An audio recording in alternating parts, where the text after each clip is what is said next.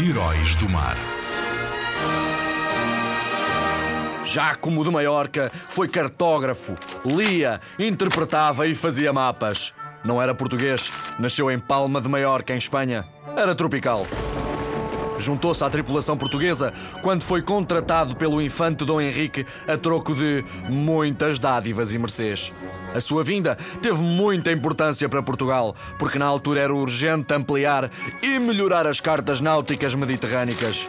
Jacomo de Maiorca teve um papel importante ao nível da cartografia portuguesa, ensinando esta arte aos futuros cartógrafos portugueses. Obrigado pelo teu serviço, Marujo.